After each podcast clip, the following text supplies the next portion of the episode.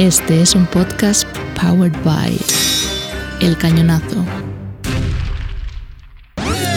Dixo presenta. Su atención, por favor. Dixo is back. Las agencias de publicidad se quedaron dormidas y no entendieron su negocio. Yo creo que el mundo está cambiando mucho más rápido de lo que nos estamos dando cuenta a nivel de tecnología. Y eso, al menos en una industria como la industria de la comunicación, es muy peligroso. O sea, la falta de información es mala, pero el exceso de información lo es más. Y yo creo que nos está pasando eso. Yo siento que hoy tenemos un exceso de tecnología, un exceso de información. Yo no sé si una máquina te va a desarrollar una serie con la sensibilidad con la que tus escritores o tú mismo pueden llegar a tener una idea que toque a una persona, ¿me entiendes? Probablemente sí pase. Mi pregunta es, ¿queremos que eso pase?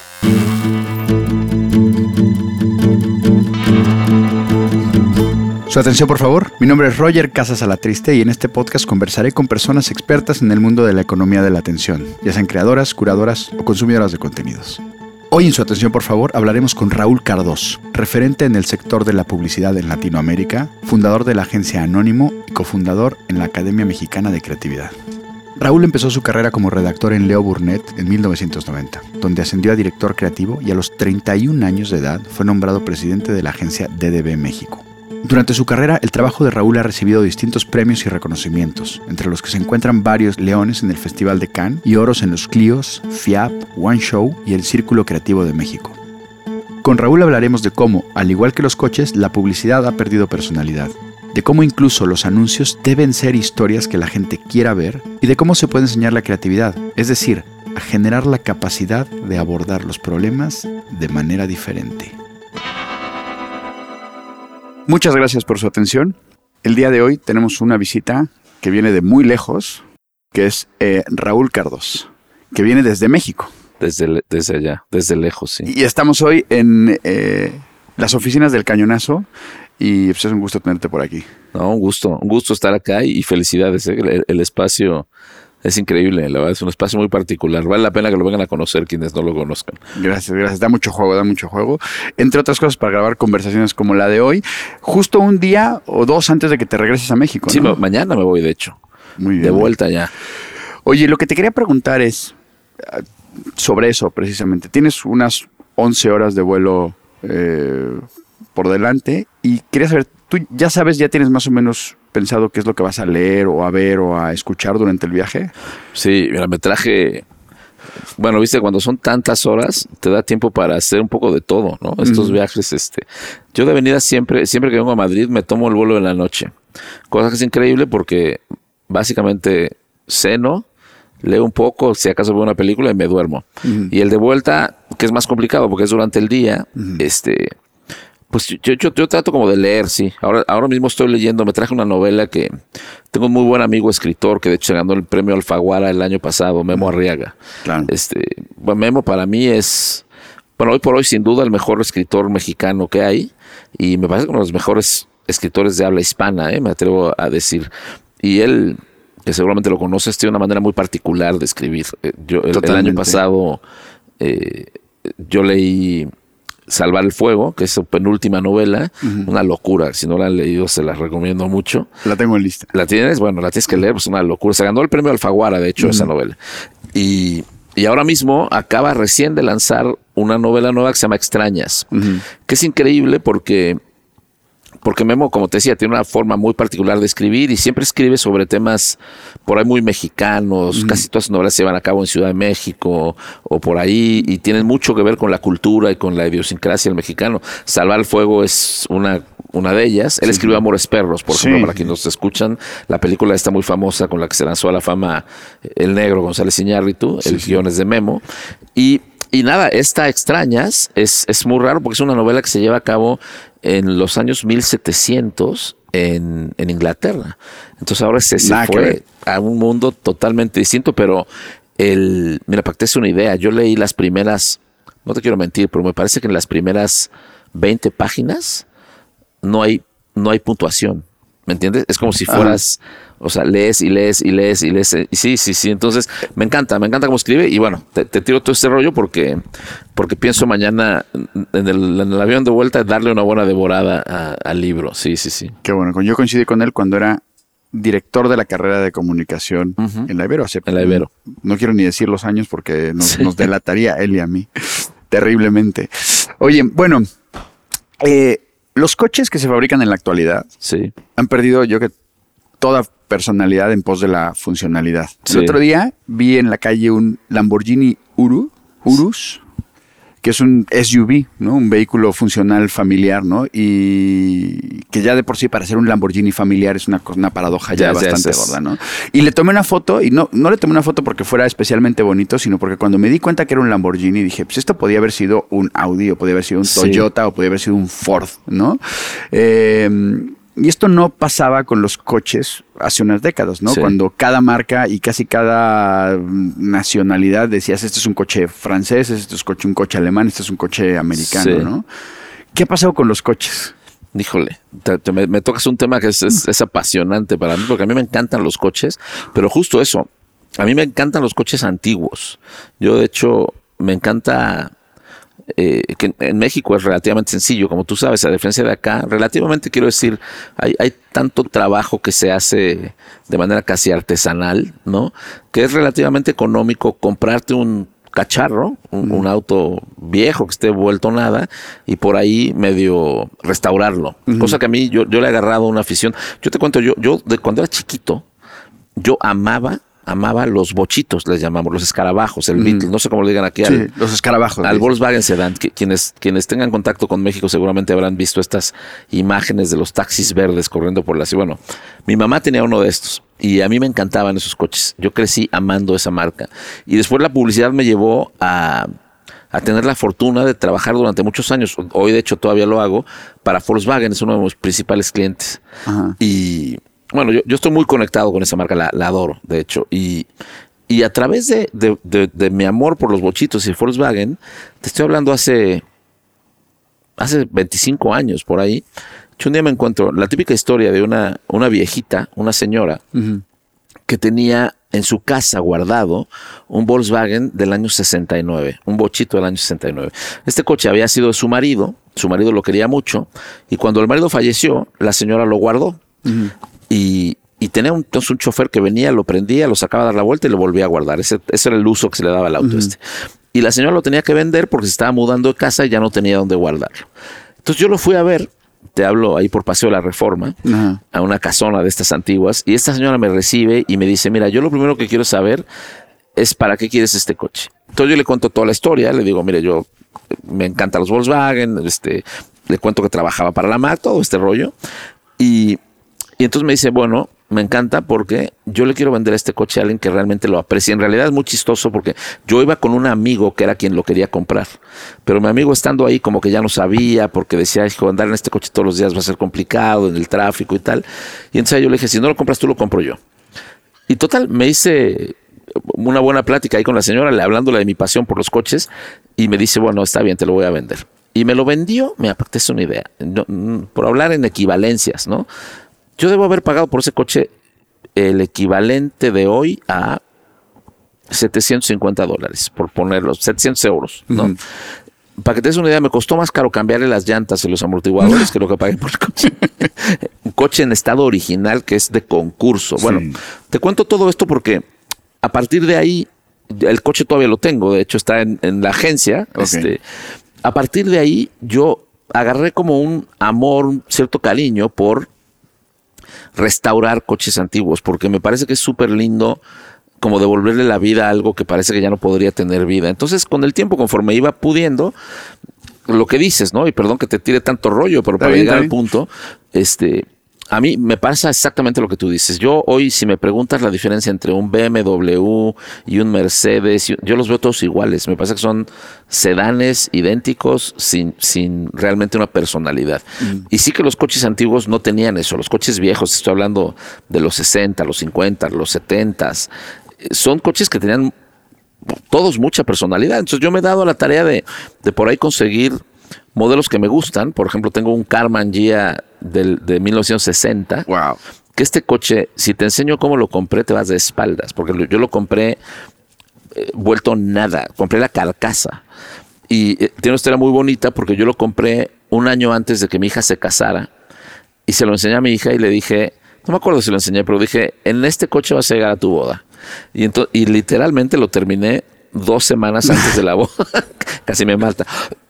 Entonces, nada, me, apasiona y mi relación con los coches es muy cercana por eso. Ahora, de nuevo, manejar un coche del, día a día me da exactamente lo mismo, pero, pero yo todos, todos, de hecho yo entre semana uso poco y nada el coche porque camino a la oficina, me muevo mucho en bicicleta, pero los fines de semana saco los coches viejos. Entonces, cada fin de semana ando en uno, por ejemplo, ahora el Carman este es convertible, entonces ahora que llega la primavera, usando en el convertible, ¿no? O, tengo una combi del 74 en la que me voy de paseo con mis perros, tengo una pick-up del 60, es decir, no, no es que tenga muchos, tampoco no soy un gran, gran coleccionista, pero sí le ha encontrado un, un cariño muy grande a, a restaurarlos a su estado original. A mí no me gusta hacerlos eh, muy vistosos, sino más bien llevarlos a como el diseño, que me parece que es, lo, lindo de esta afición, ¿no?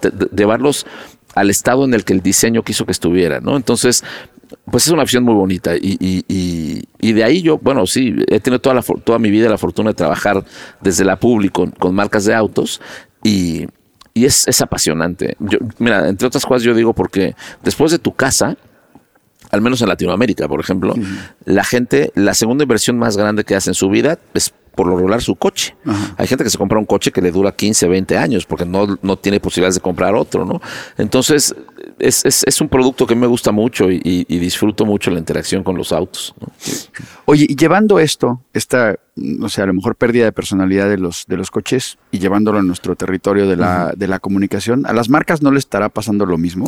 Totalmente, totalmente. O sea, yo, mira, a mí, a mí hay una hay una, hay una ironía muy grande en esto porque a mí me parece que por un lado nosotros vivimos en un mundo, tú, tú lo sabrás mucho mejor que yo, en el que la tecnología ha hecho que en realidad los productos sean exactamente iguales.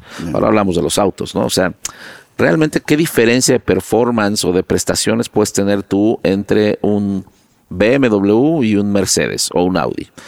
¿sabes? O sea, te dan más o menos lo mismo, los motores son los mismos, el confort es el mismo. Y si te vas tú categoría por categoría por categoría de productos, vete a un producto de consumo masivo como el shampoo, la pasta de dientes, los detergentes. La realidad es que la tecnología ha emparejado mucho los productos, los celulares, ¿no? Por ejemplo, si tú me preguntas la diferencia entre un Samsung o un iPhone, es decir, entonces, por un lado yo sí siento que los la tecnología ha hecho que los productos se parezcan mucho entre sí, y que en realidad no haya una diferencia muy grande entre lo que te puede dar un producto versus otro de la misma categoría. Y entonces ahí es donde está la ironía, porque en estricta teoría, desde mi punto de vista, lo que le tendría que dar valor a un producto es la marca, el, valor de la marca. Es decir, ¿por qué yo prefiero un iPhone que un Samsung? o por qué me prefiero comprar un Audi que un Mercedes, o por qué, ¿no? O por qué uso tal o cual pasta de, eh, de dientes en lugar de la otra. Y en ese sentido, la comunicación juega un rol fundamental porque la comunicación es lo que le da a un producto esa personalidad. y, la ironía está en que si tú te vas a ver la comunicación, la comunicación también se parece mucho. me, explico, si tú prendes la tele y, vamos a hablar de un anuncio de detergentes, me explico, no sé acá en España, pero en México, por ejemplo, tú lo que vas a ver en un anuncio de detergentes es una lavadora, es una mamá, un niño que, que ensució la playera, la mamá que la tira a la lavadora, la toma por dentro de la lavadora del detergente animado deshaciendo la mancha. Entonces, ¿me entiendes? Eh, eh, lo irónico es que la publicidad o la comunicación en un punto también se ha vuelto genérica. Es decir, es muy poco diferenciada. Entonces, es ahí donde está la oportunidad, por ejemplo, para, para la gente que genera contenidos, para los publicistas mismos. Yo, yo, siempre he dicho que, que, que, la buena publicidad de alguna manera tiene que ser un contenido. Total. Me explico porque la publicidad lo que hace es que te interrumpe mientras tú estás viendo algo que te interesa. El contenido es algo que tú vas a buscar. Entonces yo creo que el, el, secreto para tener éxito haciendo comunicación para una marca está en verte como no le voy a hacer un anuncio a mi marca, le voy a generar un pequeño contenido que la gente quiera venir a buscar. Mm. ¿Ya me explico? Voy a tocar la cultura, voy a influir en algo que la gente quiera venir y mirar. Y entonces eso cambia todo el sentido, porque yo, sí creo que la publi es una, es una industria donde nos llamamos todos muy creativos pero al final todos terminamos haciendo lo mismo, ¿me entiendes? Entonces es tan genérico como las marcas y ahí eh, eso es muy peligroso porque ahí entonces además la publicidad pierde su valor y es cuando los clientes la empiezan a ver como un gasto, ¿me explico? Totalmente.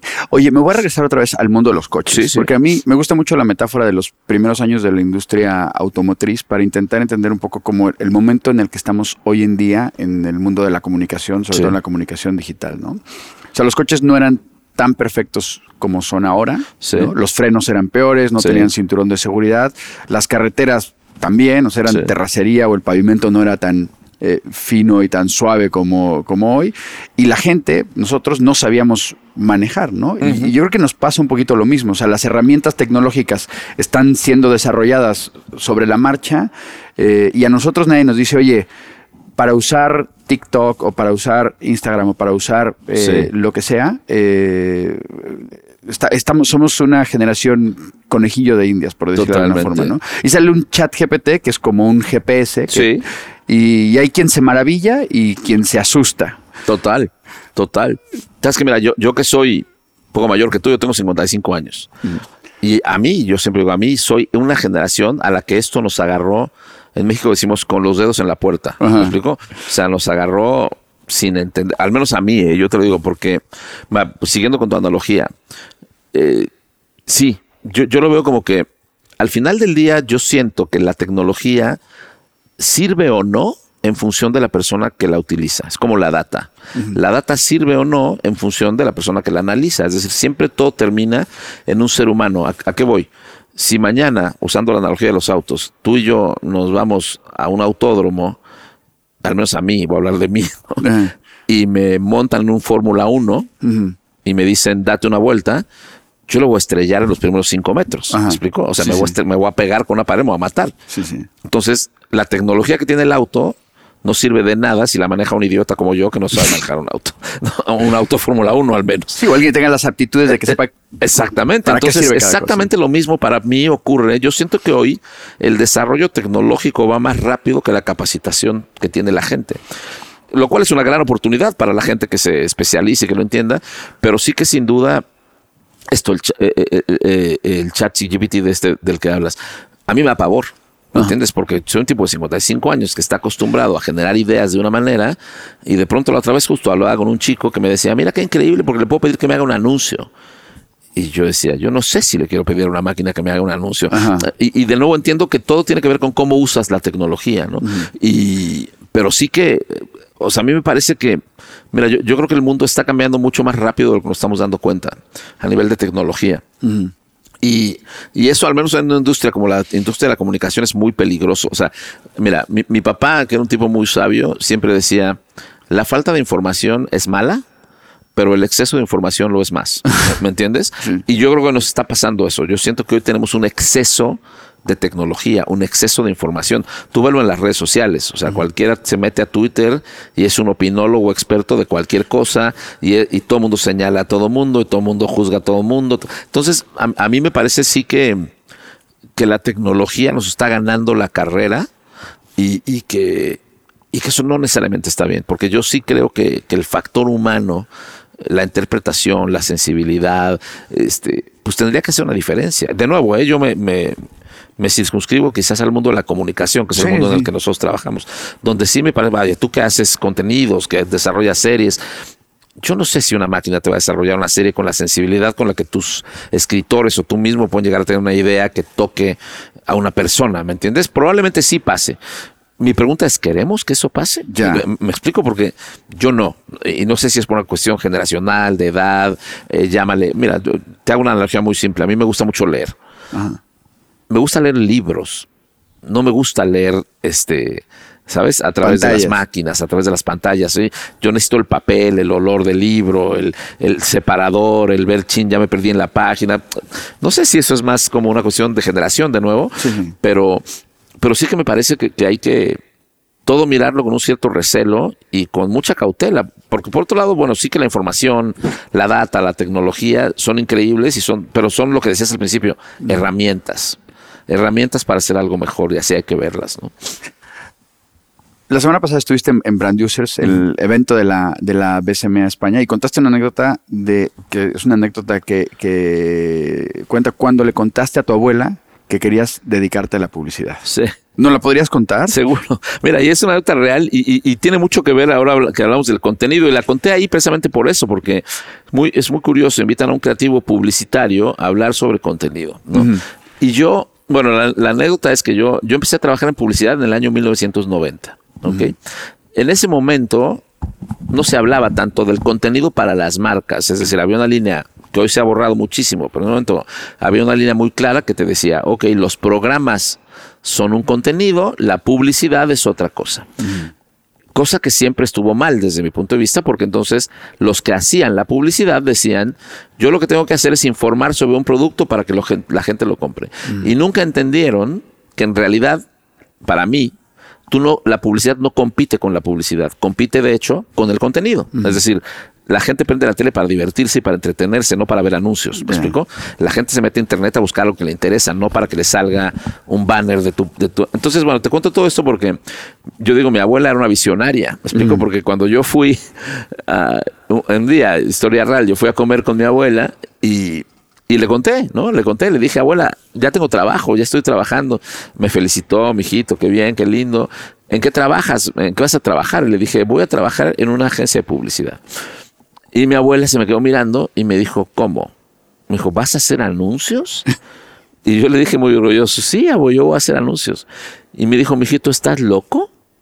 Y me dijo muy contundente, me dijo, nadie quiere ver anuncios. Y cerró con una frase, que es lo que yo contaba, decía, los anuncios interrumpen mi novela. Esto te lo está diciendo una vieja de, en ese momento mi abuela tendría que haber tenido 70 años por ahí. ¿A qué voy con esto?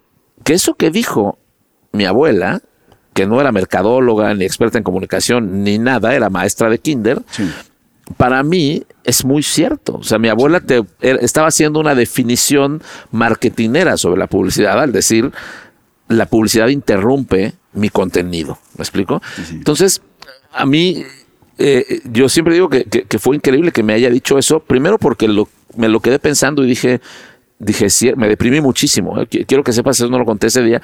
Yo, de hecho, iba a renunciar a la agencia porque yo decía, es increíble, yo voy a hacer algo que la gente no quiere ver. A la gente no le gusta la publicidad. Es más, yo mismo decía, ¿qué hago trabajando aquí si a mí tampoco me gusta la publicidad? No veo anuncios.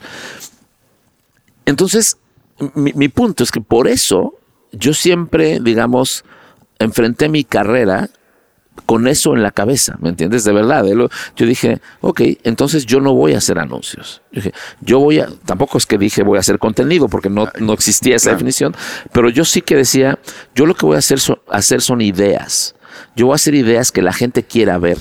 O sea, la gente no quiere ver anuncios, pero la gente quiere ver cosas que le interesan. No lo definí como contenido, ni me siento ningún eh, adelantado, pero sí que cada cosa que yo hacía, cada vez que yo tenía que escribir un, un anuncio, una idea para una marca, yo no me veía a mí mismo haciendo un anuncio, me veía a mí mismo diciendo, tengo que contar una pequeña historia de 20, de 30 segundos, en el caso de la televisión, por ejemplo, que le llame la atención a la gente. Y, y eso, la verdad es que marcó mi carrera para bien, ¿me entiendes? Porque en México, como tú seguramente sabrás, pues llegué a desarrollar varias de las campañas más icónicas de la publicidad mexicana, ¿me entiendes? Y, y, y- y no tiene que ver esto con que yo sea más o menos talentoso que nadie, sino quizás, fíjate lo, lo chistoso, sino quizás con esta observación de mi abuela, ¿no? De decir, yo quiero hacer anuncios que mi, que mi abuela quiera ver, ¿no? Total. No quiero que mi abuela le cambie. Y ahora lo que te quería pedir es que nos cuentes de alguna campaña Sí. que hayas hecho y que haya, que haya tenido eso, que haya permeado en la cultura popular, que haya, que se haya convertido en una conversación de calle. O sea, una, Sí. alguna que, que haya podido llamar la atención de gente Sí. como tu abuela. Mira, te cuento la, la- la que más, y, y ahora que hablamos de los autos, yo quizás la campaña más icónica que, que he hecho en mi vida es una campaña para un, para un auto de Volkswagen, el, el Volkswagen Jetta, que era, que, era, que era uno de estos sedanes de los que hablábamos al principio, ¿no? Y es, es increíble porque, eh, por- ejemplo, yo decía, todos los anuncios de coches tienen siempre el coche corriendo por la carretera, este, el coche haciendo performance, las curvas y demás. Y yo, ese coche, eh, particularmente el Jetta, era un auto que que a la gente le gustaba mucho por su estética. Justo la gente decía, parece un Mercedes, parece un BMW. Entonces, y era como el primer auto que la gente podía comprarse, digamos, te estoy hablando del el empleado común de clase media, cuando empezaba a tener un poquito de éxito, pasaba a decir, ok, ya me puedo comprar el auto que yo quiero, y el primero que veían era este, ¿no? Era como el primer auto que tú podías comprarte porque te gustaba, no porque te alcanzaba, ¿no? Entonces, haciendo esta observación y demás ah, con un equipo en, la agencia en la que trabajaba, a mí se me ocurrió un, concepto, una línea, que lo que dice es, todo mundo tiene un Jetta, al menos en la cabeza. ¿Me explico? Que en el fondo lo que decía, lo que le comunicamos a la gente es, no importa qué coche te compraste, tú querías un Jetta. Y no importa qué coche tengas, tú tienes un Jetta en la cabeza. Entonces era una campaña muy divertida, no sé si tú la recuerdes, que hablaba de cómo gente que no tenía un Jetta pensaba que tenía un Jetta, o veía un Jetta y pensaba que era... y es una campaña que primero empezó a tener un tono muy mexicano, muy popular. Por ejemplo, había un anuncio que se hizo muy famoso donde dos chicos chocaban el auto. Imagínate, es un anuncio de un coche donde el coche choca. Dos chicos chocaban el auto y como pasa en Ciudad de México, se, se bajaban a reclamarse y tal, y de repente el que no tenía el Jetta veía el otro y le decía al tipo, oye, mira lo que le hiciste, cómo me lo dejas, como si fuera su coche. Y ese tipo de comerciales, que es una campaña que tuvo, te estoy hablando, una campaña que tuvo muchos, muchos spots, permearon mucho en la cultura, sobre todo el concepto, la frase. Te estoy hablando de una campaña que yo hice en el año 2001, 2002. Ahí arrancó la campaña.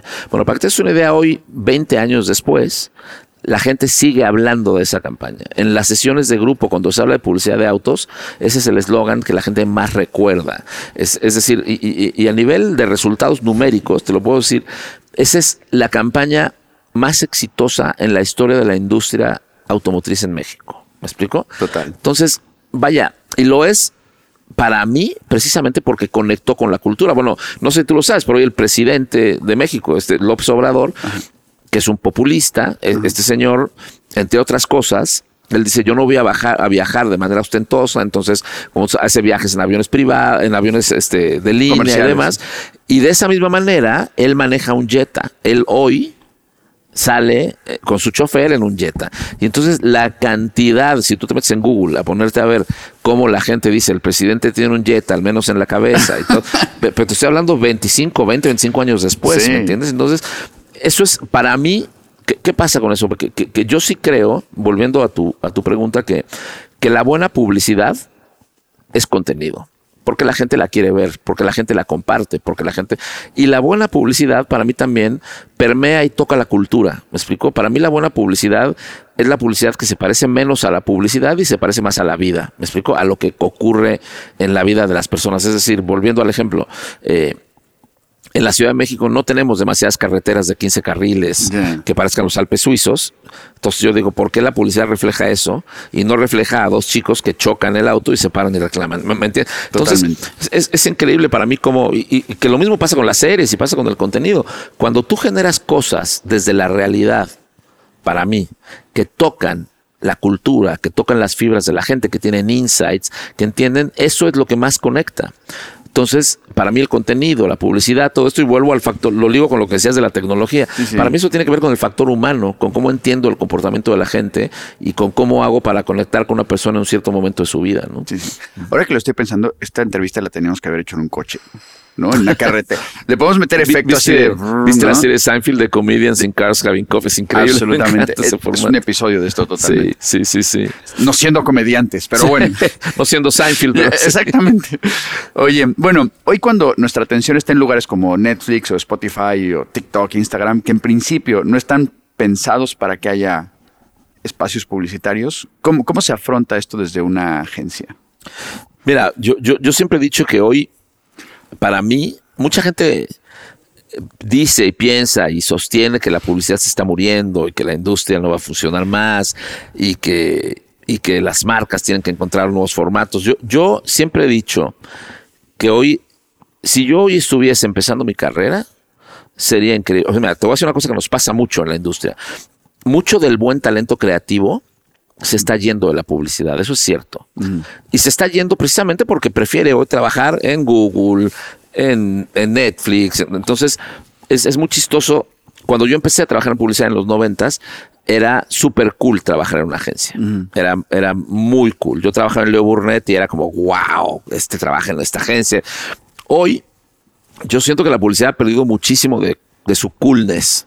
Entre otras cosas, porque es una industria donde se explota mucho a la gente, donde las jornadas de trabajo son muy largas. Es una industria donde se tiene que ser muy, muy amigo de la frustración, porque al final del día tú le llevas a un cliente una idea que te parece genial y el cliente no la compra y tienes que hacer otra. Entonces es una industria que tiene muchas particularidades que la hacen eh, demasiado estresante. Por otro lado, pues eh, hay cosas que parecerían más cool, ¿no? Como ahora resulta mucho más cool decir trabajo en Netflix que trabajo en una agencia de publicidad. Pero sí que yo creo que hoy estamos en un gran momento para ser creativos, no sé si llamarle publicitarios, pero creativos que trabajen para marcas. ¿Por qué? Primero, porque hoy tienes muchísimas más plataformas de expresión para generar cosas, contenido, ideas. Es decir, cuando yo empecé trabajando en publicidad, básicamente yo escribía guiones de televisión, spots de radio y prints. Eso era la publicidad, ¿me entiendes? Eso era la publicidad. Había tres cosas para hacer. Hoy si tú te enfrentas a una problemática de una marca y le tienes que solucionar un problema, tú lo puedes hacer a través de esos medios o a través de generarle un contenido o a través de una activación o a través de inventarte un producto o a través de innovación. Entonces, para mí hoy el, mundo digital y todo lo que ha pasado, para mí lo que hace es que ha abierto plataformas de expresión, les voy a llamar, ¿no? ha abierto plataformas en las que tú puedes plasmar una idea que puede o no ser un comercial, que puede o no ser algo publicitario. Eso creo que es increíble. Y creo que cuando tú te ves trabajando desde ese lugar, se vuelve otra vez una industria muy atractiva. ¿Por qué? Porque tienes los recursos de las marcas, la problemática de las marcas y las plataformas para conectar. Entonces, yo creo que sí que ha cambiado mucho, es, es muy complicado, es una industria que hoy está muy pulverizada, en la que se compite mucho con muchos jugadores nuevos que antes no existían. Las agencias, para mí las agencias de publicidad se quedaron dormidas y no entendieron su negocio. Entonces vinieron gentes de otras áreas y de otras industrias que se han robado mucho el negocio de la porque lo han visto más fresco, porque lo han visto de otra manera, pero pero a mí sí que me parece que es una gran época para trabajar en publicidad, con toda la erupción de estos medios. ¿eh? Mm. ¿Quién iba a pensar? Ahora tú me mostrabas, ¿no? Contenidos que haces para marcas.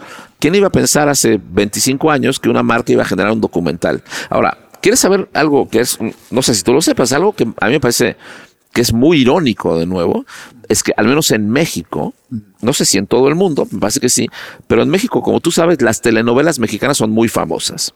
Las telenovelas arrancaron como espacios publicitarios. Las telenovelas eran, de hecho, contenido para marcas, ¿me explico? y te estoy hablando de los años 60. Y, más para atrás. Y más para atrás, de los años 50 eran la telenovela Colgate y la telenovela. Entonces, fíjate cómo es como muy cíclico todo, ¿me entiendes? Es ridículo. Pareciera que hoy estemos inventando cosas nuevas cuando en realidad la publicidad nació desde ahí. Total. Entonces, me, explico, yo, lo que siento es que hay que, que adaptarse y entenderlo. Y siento que cuando uno tiene talento y lo que uno quiere es contar historias, hoy es un momento increíble, ¿no? Eso sin duda. Un paréntesis. A mí me gustan mucho los paréntesis. De hecho, muchas veces me veo reescribiendo párrafos porque le he metido cuatro paréntesis en un párrafo y creo que tengo ahí un problemilla con las frases derivadas, ¿no? Quería preguntarte por qué anónimo la marca, tu agencia, está entre paréntesis. pues mira, en realidad te voy a decir, es raro, todo el mundo me pregunta primero por qué se llama Anónimo la agencia. Y la agencia, yo le puse Anónimo porque cuando la abrí hace, van a ser 14 años ya, yo en ese momento era, digamos, quizás el director creativo más premiado de la publicidad en México y, y de los más premiados en la región. Entonces, lógicamente, todo el mundo me decía, ponle Cardos a tu agencia porque me acuerdo mucho de una persona que me decía, tu nombre es una marca. Yo me sentía ridículo. Me decía, explota tu marca y no sé qué. Y, y a mí, respetando mucho a la gente que lo hace, me explico, a mí siempre me pareció un poco egocéntrico el ponerle tu apellido a una compañía donde va a trabajar más gente, ¿me entiendes? O sea, me parecía, como decía, ¿no? Que ponerle Cardos a un lugar donde va a trabajar mucha gente porque porque pues la gente merece también el mismo respeto que uno y es tan valiosa como uno. No, existe una agencia de una sola persona, ¿no? Entonces yo, yo lo primero que pensé fue no ponerle mi nombre. Y, y entonces dije, bueno, en una industria que está tan llena de egos, la industria publicitaria es una industria donde nos encanta darnos premios y nos encanta eh, decir que somos los mejores. Entonces, ¿qué sería exactamente lo contrario a poner el ego al frente? O sea, lo contrario a ponerle el apellido a la agencia sería generar una agencia anónima, una agencia que no exista sin sus clientes, una agencia que no le interese brillar por sí misma, sino por el trabajo. Entonces ahí se me ocurrió ponerle anónimo. Y la realidad es que el paréntesis tiene más que ver con que muchas, yo veía de repente frases célebres que estaban entre paréntesis, veía que cuando se estaban, entonces el, el, el, el, amigo que en ese momento me ayudó con la imagen de la compañía, que de hecho es idea de él, Marco Colín, un chavo que, que en ese momento eh, trabajaba conmigo, a él fue que se le ocurrió decir, bueno, pongámoslo entre paréntesis como si fuese una frase anónima, ¿no? Y, y se ha hecho una, pues en, al menos en México y donde la agencia es conocida, pues se ha vuelto una marca como muy relevante. Es, es muy irónico, es muy padre porque, porque yo decía, bueno, la agencia se va a llamar Anónimo, como si no existiera. Y si la agencia termina haciendo muy buen trabajo, va a ser muy conocida, ¿me entiendes? Entonces hay una ironía ahí, hay una contradicción que me encanta, que va a ser muy inteligente. Y entonces para eso trabajamos todos los días, para que una agencia anónima se vuelva una agencia muy conocida. Y además de anónimo, entre paréntesis, fundaste la Academia Mexicana de Creatividad. Sí. Cuéntanos de la Academia. Mira, la Academia es, es, es un proyecto increíble, ¿no? Y, y, es un, yo le llamo un bebé, que ya no es tan bebé, porque la Academia va a cumplir ocho años ya, o nueve años me parece este año. Y, y te cuento, a mí, a mí, me pasaba mucho que me invitan, bueno, como tú sabes, como ahora, ¿no? A mí, afortuna, tengo la fortuna de que me invitan mucho a hablar sobre creatividad y sobre, sobre emprendedurismo y demás. Y, y siempre que iba a un foro, de creatividad, siempre había alguien que se acercaba y me decía, oye, ¿tú no das clases? Y yo decía, no, hombre, no tengo idea. Y me dicen, deberías dar clases y me encantaría que des clases. Y eso por un lado. Y luego, por otro lado, yo pienso que uno, eh, y esa es la idea por la que surgió en realidad la, la, la academia, yo pienso que mucho de lo que nos pasa, al menos en la industria de la comunicación, a los publicistas, es que nos vivimos la vida quejándonos mucho de los clientes. ¿Me explico? Es como muy fácil para mí poner la culpa en el otro y decir, yo soy genial, hago ideas geniales y el cliente es un tarado y no entiende nada. E-, ese es un cliché que existe mucho en la publicidad. Y yo siempre pensé que en realidad lo que ocurre es que los clientes y los creativos de las agencias son docentes muy distintos. Entonces decía, bueno, tiene que existir alguna manera de acercarlos. Y para mí, si tú quieres que un cliente se emocione más con la creatividad. Estoy hablando de México, ¿eh? porque me parece que el mercado español es muy distinto, pero mm. en el mercado mexicano sí que había muchos clientes que en realidad no tenían una cultura publicitaria. ¿Me explico? Mm. No tenían una cultura de comunicación porque venían más del mundo de las ventas, de lo comercial, y de pronto se encargaban de la publicidad sin entenderla y sin que les interesara. Entonces, por ahí... Eh, por ahí surge la idea de la academia. Es decir, ¿por qué no generamos un espacio mm. que nos ayude de alguna manera a generar una cultura, no de publicidad, de pensamiento? Esto es bien importante porque eh, cuando yo fundé la escuela, con un socio español, de hecho, que es un mm. tipo increíble, Alejandro, Alejandro Norniela. Ale venía de trabajar en el IED aquí en Madrid mm. y, y, él vino a México y estuvimos hablando de, de hacer esto y decidimos fundar la, la escuela y dijimos, la gente nos decía, van a hacer una escuela de publicidad. Y siempre decíamos, no. no. Vamos a una escuela de pensamiento, una escuela de creatividad. Y es chistoso, cuando decíamos vamos a una escuela de creatividad, mucha gente decía, la creatividad no se puede enseñar. Ustedes están locos, ustedes van a quebrar. Y, y nosotros lo que hicimos fue ponernos a diseñar cursos y talleres que justo tienen más que ver, o sea, la gente que viene a la escuela no sale de un curso sabiendo cómo hacer un anuncio, ¿me entiendes? La idea es que salga de un curso sabiendo o entendiendo o aprendiendo a pensar de manera distinta, de manera más creativa. De ahí que le pusimos yo quería que la escuela tuviera un nombre que tuviera que ver con la creatividad y de nuevo me pareció muy irónico llamarle academia. Me explico, ah. como decir, es la academia de la creatividad, como sí, que sí. era casi una burla en sí misma. Ah. Y, y, bueno, Academia Mexicana de Creatividad, ahí surgió el nombre y, y te cuento con mucho orgullo, la verdad, que hoy, ocho años después, tenemos, si yo te dijera, del 100% de la gente que se mete a los cursos, te diría que menos del 20% viene de la publicidad. Okay. Te, o sea, menos del 20, de cada 10 alumnos que entran a un curso, dos vendrán de una agencia de publicidad. El resto vienen del área de marketing, muchísimos clientes, muchísima gente que no tiene que ver nada con la publicidad. Yo, yo te digo, hace, hace un mes, por ejemplo, yo estuve haciendo un taller con el equipo de inteligencia eh, e innovación de HCBC, de un banco, ¿me entiendes? Hemos tenido gente de la Suprema Corte de Justicia tomando cursos, gente, banqueros, retailers. Hace dos meses estuve haciendo un curso con la gente de Universal Pictures. Es decir, entonces sí que la escuela se ha sabido posicionar en un lugar en el que en el que la idea no es ser una escuela más de publicidad. Hay muchas y muy buenas. Está Brother, está el Miami Art School. Es decir, hay muchas que son buenas y, nuestro foco no está ahí. Nuestro foco está más en generar en la gente, digamos, la, la capacidad de abordar los problemas de otra manera, de dar soluciones de otra manera y de pensar desde otro lugar. Entonces, la verdad es que eso ha sido que al menos en México la escuela tenga mucho éxito. Y, y, vaya, al grado que por ahí siempre está el proyecto. A mí, como tú sabes, te lo he contado, e, este lugar me encanta, esta ciudad es una ciudad que a mí me gusta mucho, en la que me encantaría en algún momento vivir. Entonces siempre estoy ahí como con la cosquillita de, bueno, y si, y si intento traer la agencia. Y también eh, la escuela me parece que podría ser un formato que, que, en un mercado como este, donde hay también tanto talento y tanta gente tan, tan buena, podría llegar a funcionar. Seguro que sí. Sí, sí, sí. Muy bien. Oye, Raúl, nos acercamos al final de la entrevista y me quedan dos preguntas que le hago a todo el mundo. Sí, sí, sí. La primera es, ¿en dónde está tu atención? ¿En dónde está mi atención hoy? Hoy, hoy, hoy, en ser feliz. Es, ridículo lo que te voy a decir, pero mira, yo, de nuevo, yo, yo, yo he, pasado, tengo 55 años. De estos 55 tengo 32 años trabajando en publicidad. Y yo te cuento, yo empecé a trabajar, no, lo digo con mucho orgullo, aunque a veces pienso que fue demasiado. Yo trabajo desde los 14 años sin parar. Eh, mira, yo en, en, México, como tú sabes, hay, hay la tradición, no sé si acá, de que las chicas en sus fiestas de 15 años, ¿no? Que son como este gran evento. de... Nada que va aquí, los 15 años pues pasan como cualquier otro bueno, no, es la cultura de las quinceañeras. Bueno, la cultura de la quinceañera. Entonces yo cuando tenía 14 años, yo dije, el próximo año todas mis amigas van a empezar a hacer sus fiestas de 15 años. Y en ese momento se estilaba mucho que viniera gente a poner música en las fiestas. Bueno, imagínate una suerte de, de DJ toda proporción guardada ¿no? sí, sí, sí. en ese momento. Entonces yo empecé a trabajar de mesero en una pizzería para ahorrar dinero para poner mi negocio de luz y sonido, cosa que hice después. Tuve este negocio después que fue relativamente exitoso durante casi 3, 4 años.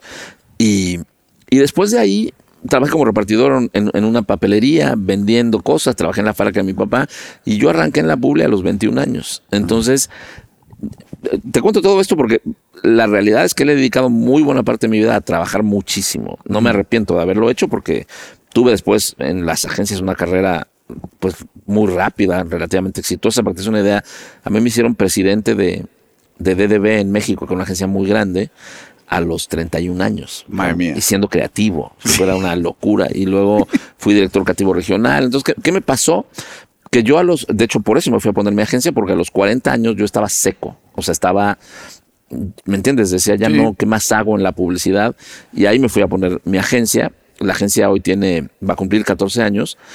Y la realidad de las cosas es que es que hoy estoy haciendo, me, he dado mucha cuenta de que, de que me he dedicado, no que no haya sido feliz, he sido muy feliz, pero como que siento que estoy entrando en un momento en el que me quiero dedicar más tiempo a mí, ¿me entiendes? Y hacer las cosas que realmente me hacen más feliz fuera de la publicidad. Llámale escribir, por ejemplo, me encanta escribir, tengo un blog este, alojado en Tumblr que de repente escribo cosas y siempre que escribo la gente me dice que debería escribir más, pues, me encantaría, yo sé que esto es un cliché, a ti te lo van a decir todo el tiempo, pero, pero me interesa mucho empezar a escribir contenidos, series, cosas que haga ya más por placer que por atender a un tercero o por tener un negocio, ¿me entiendes? Este, estoy empezando a verme a vivir tratando de vivir la mitad del tiempo en la playa.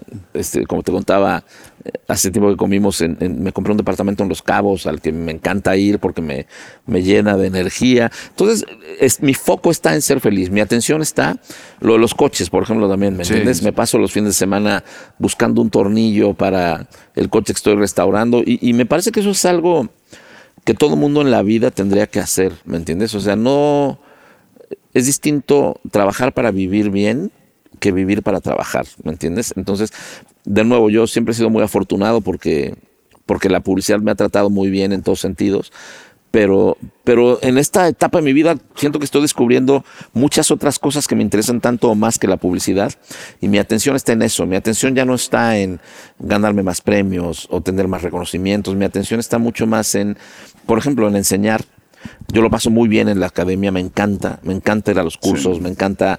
eh, siento que, además cuando a ti te va bien en algo, hasta un punto tienes la responsabilidad de compartirlo con otras personas. Entonces, mi atención está en eso, en, en buscar la felicidad en las cosas más sencillas. ¿no? Muy bien, creo que vas por buen camino. Ahí, ahí tratando por lo menos. Muy bien. Oye, ya por último, ¿a quién me recomendarías entrevistar para su atención, por favor? Híjole, pues depende de que quiera, pues a mucha gente, ¿eh? o sea, conozco gente muy interesante. Mira, te voy a decir, por, por hablarte de, de- de mexicanos que son increíbles, bueno, hay, hay- yo tengo un muy buen amigo argentino Sí. eh, que vive acá en Madrid, que es, a mi juicio, el mejor creativo latinoamericano de la historia, ¿eh? mira lo que te voy a decir, que es Vale. Fer Vega Olmos. Fernando es un tipo tremendamente inteligente. Yo diría es un hombre muy sabio. Es un tipo que, que viene del mundo de la publicidad, pero que para mí ya trascendió la publicidad. Es un tipo con un bagaje cultural eh, increíble. Yo sin duda lo entrevistaría a Fer, que sí que estoy en el contacto, encantado de la vida. Por favor. Este, acá, bueno, seguramente lo entrevistaste ya, pero No. si no, te- parto de España donde conozco gente, ¿no? Alex Payete, que, que Sí. Alex es un tipo. Para mí, Alex es el mejor planner que he conocido también. Este, un curioso de la vida, un tipo que tiene una visión sobre las cosas increíble, ¿no? Bueno, acá hay cantidad de gente ¿eh? que, que deberías de. Aquí o allá también, ¿eh? Sí, y allá en México, bueno, yo te diría, yo entrevistaría, es un tipo muy interesante y tiene mucho que ver con lo que tú haces porque hace lo mismo. Ah, mi hermano, yo tengo un, gran, gran amigo que es de mis mejores amigos en la vida, que es Simón Bros. Simón, eh, bueno, por darte un poco de contexto, Simón es, yo diría, el, el director de comerciales más exitoso en la historia de la publicidad mexicana. Sin duda el más premiado, sin duda el, el que más ha trascendido.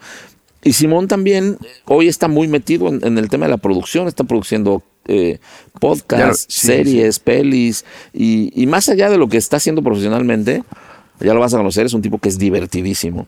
Y que también ese tipo de gente como Fernando, ¿me entiendes? Como Simón, yo les llamo sabios de la vida, ¿me entiendes? So- so- Son gente que, que tiene una visión de la vida que es increíble y que es increíble escuchar, porque tienen cosas para compartir que son increíbles. A Memo, ahora te hablaba de, de la del- de, la novela, de las novelas de Memo. Memo Sí, Arriaga es Arriaga. también un tipo que... Bueno, pues hay buena lista, hay buena no, lista. bueno, Luego- me, me puedo quedar todo el día, como nada más entre amigos, hablándote de gente, de gente que valdría la Ah, pena. pues, es Eh, Pero ahí tienes, ahí tienes ya cuatro o cinco para arrancar. Oye, Raúl, pues muchísimas gracias. Un placer hablar de coches y todo lo que sucede alrededor Todo lo de demás. ellos. Sí, ¿no? sí, sí. Todo lo, todo lo demás de la vida, que no, no es tanto. Sí, sí, sí, sí, sí. Y nada, un placer tenerte por aquí. No, un gusto, un gusto que se repita pronto. Espero, espero algún día estar aquí de vecino ya. Muy bien, Con un pie pues. en Madrid. Seguro que, se- seguro que sí. Bueno, estaremos. listo. Y para todas las personas que nos están escuchando, muchísimas gracias por su atención. Esto ha sido su atención, por favor. Si te gustó esta conversación, sigue el podcast y dale a la campana para estar al tanto de los nuevos episodios en los que hablaremos con las voces más relevantes del mundo de la economía de la atención. ¿Quieres proponernos alguna entrevista o que toquemos algún tema en especial en este podcast? Envíanos tus sugerencias a través de las redes sociales de El Cañonazo o a info@elcanonazo.com.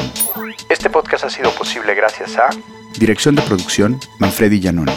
Producción, redacción y comunicación Amparo Vega y Marcos Párraga. Tema musical Iván Raimores y Roger Casas Alatriste. Voz del audio logo Silvia Serrano. Diseño de audio postproducción Dixo. Diseño gráfico Banff Creative Studio Clara Martínez e Isa Valdés. Idea original y dirección Roger Casas Alatriste. Este es un podcast powered by El Cañonazo.